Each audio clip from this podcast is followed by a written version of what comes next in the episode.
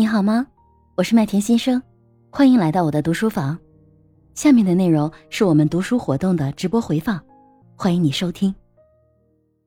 我其实有一个跟水淼姐姐有点类似的一个一个这样的故事，是一个真实的故事。就是我一七年的时候有生过一场大病，然后那一年刚好我在就是医院。就是住院嘛，嗯，手术啊，各方面都还挺正常的。但是就是出院之后就一就是没有出院，呃，就是出了病房，出了 ICU 之后，一段时间都是低烧的状态，就是三十七度以下，呃，三十七三十七度五以下，都是那种低烧状态。但是不是正常体温，因为在医院他会几个小时给你量体温嘛，早上的时候可能要更低才是对的。但是我一直处于那个状态，就是一直处于低烧状态。所以就一直不能出院，呃，连续大概都有个五六天的状态，然后医生做了各种各样的检查，不知道为什么我手术完了之后就还是低烧。因为那段时间我有一个朋友，然后他五十多岁了，然后还去玩那个轮滑，结果把那个肋骨摔到了，摔断了肋骨。然后我们两个，他就躺在床上就是养养肋骨，我就是手术，然后我们两个就发视频。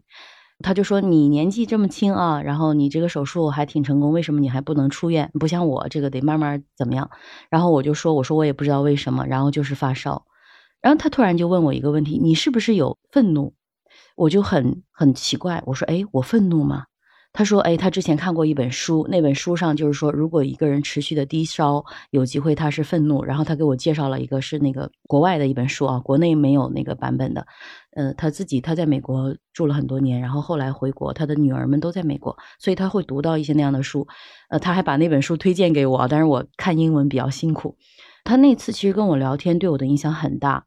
那次打完电话之后。”我就闭上眼睛，反正躺在床上啊，然后就在梳理我是不是有愤怒的情绪。呃，后来我发现我确实是有的，因为工作上很多很多的事情，然后生活上我也很忙，然后因为我生病呢，因为我做这个手术，然后我的母亲她七十岁了，还从老家飞过来，每天来医院照顾，然后我的小孩呢也没有人照顾，就是他爸爸每天医院和公司还有家几个地方跑，很辛苦。其实我内心是特别愤怒的，就是。但是我我没有去细细的去品去梳理我的时候，我是没有感受到愤怒的。我的愤怒是来自于我对这个病的这个突然的来临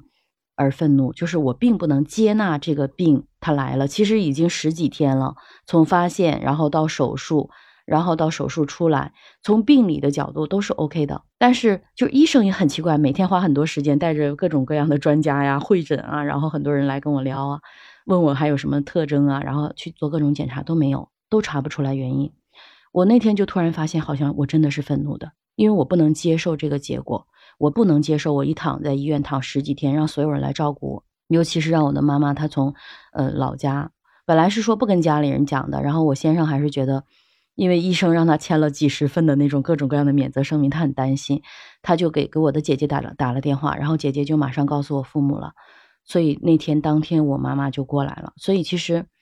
那么大年纪了，我就是很愤怒。其实我是生我自己的气，但是就是因为那一次的我的那种愤怒，我发现了我的愤怒之后很神奇，第二天我就退烧了。这个事情其实医生后来医生他都问他说怎么了，我说我也不知道，就是。大家都觉得这个事情很神奇，就在我的出院报告里都有一个这样的记录：几号到几号之间持续低烧多少天，未查出原因，然后几号到几号退烧了，都是这样子的，就很神奇。但是我认为这个确实是无意识情绪的无意识对自己的影响。那这个其实是我切身的，它直接影响了我几天，但是还有一个就是无意识的焦虑，它影响了我几年。而这个影响，它对我的身体健康也有很大。所以，其实为什么我会那么想要让更多的人去了解情绪、了解情商？其实，真的情商，我认为，呃，很多人去讲这个套路是关于这个怎么跟别人说话，怎么讨别人喜欢，然后怎么跟别人更好的呃做好销售，呃处好同事关系。但是，我认为那是外围，而最核心的情商的最重要的作用就是关于自己。我不知道，就是我的这个故事。嗯，你刚才说的这个，其实，在心理治疗中也是比较常见的。它就是心理问题的躯体化，有很多人他的这个身体检查没有任何的问题，但是他就是官能没有问题哈，就是各种器官没有问题，但是它表现在身体上就是想吐啊，或者是净就是恶心啊、胸闷啊，嗯，像发烧啊等等，那实际上他可能是呃有心理上的一些问题没有解决，表现在躯体上。那刚才说的这个愤怒呢，它其实是一个，呃，就是你刚才说的这个当时的这个愤怒情绪，有可能它是一个复合情绪哈。我们分情绪，就是一种情绪，它后面其实还有隐藏着。更多的其他的情绪，比如说你在这个愤怒底下，呃，隐藏着担心呀、恐惧呀、生气啊、紧张啊，很多很多，它隐藏在这个愤怒底下，所以才会让你觉得啊，我是一种愤怒。其实，如果你把这些愤怒底下的这些东西找出来以后，包括你刚才说，就是自我分析哈，分析为什么会呃发烧呢？身体有没有查出什么呢？可能是因为我担心我生病了，家庭没有照，没有孩子没。有人照顾，然后我的先生又那么辛苦，我的母亲还那么远飞过来，我怎么还没有好？我的工作怎么样？呃，也许还有还就是有很多的一些复杂的东西一起压在你的心底了，所以就让你产生了这种躯体化的反应。啊，我是这么觉得的，特别棒，特别感谢水淼姐姐跟我们一起组这个局啊，因为其实确实很多时候我们讲的是现象，可能水淼姐姐她从专业的心理学的角度，她会比较清晰的给我们去分析，但其实也就是从这两件事情嘛，一件事情就是其实零九年我生那场大病，也是跟长期的情绪的负面的影响有关，但是我是在一九年，就是这两件事情出了之后，一九年才开始读情商这本书，我才知道其实情绪。对一个人的影响有这么重要，然后尤其是除了愤怒之外，还有很多的东西，比如说抑郁，比如说焦虑，这些其实在现在的很多职场的朋友身上一定会经常去体现的，尤其是现在这个快变的时代啊，所以其实在这里再号召一下，呼吁一下大家吧，就是真的一定要去管理好自己的情绪。当然，这个管理其实有的时候是有难度的，因为很多时候就像今天第四章的内容一样，很多时候的情绪是无意识的。可能呢，我是一个那种比较强烈的，就是爱也很强烈，恨也挺很强烈，愤怒也很强烈。可能就是我的这个杏仁核它很发达，所以它对我的影响就很大。如果我能像那个跟那个提着灭火器还能慢慢悠悠走路的那个人，能 综合一下，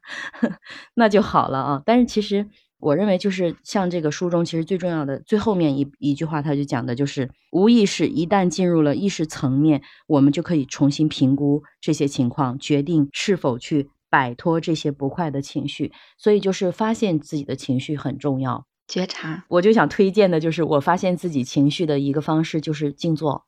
就是这个静坐它不是什么宗教啊，没有什么关系，就是通过静坐冥想去。觉知去感受到自己的观点、情绪、念头，我认为它对我的帮助是非常非常大的。很多人他会觉得，哎，好像现在的麦田它很温柔，但是如果是说在一九年、一八年之前，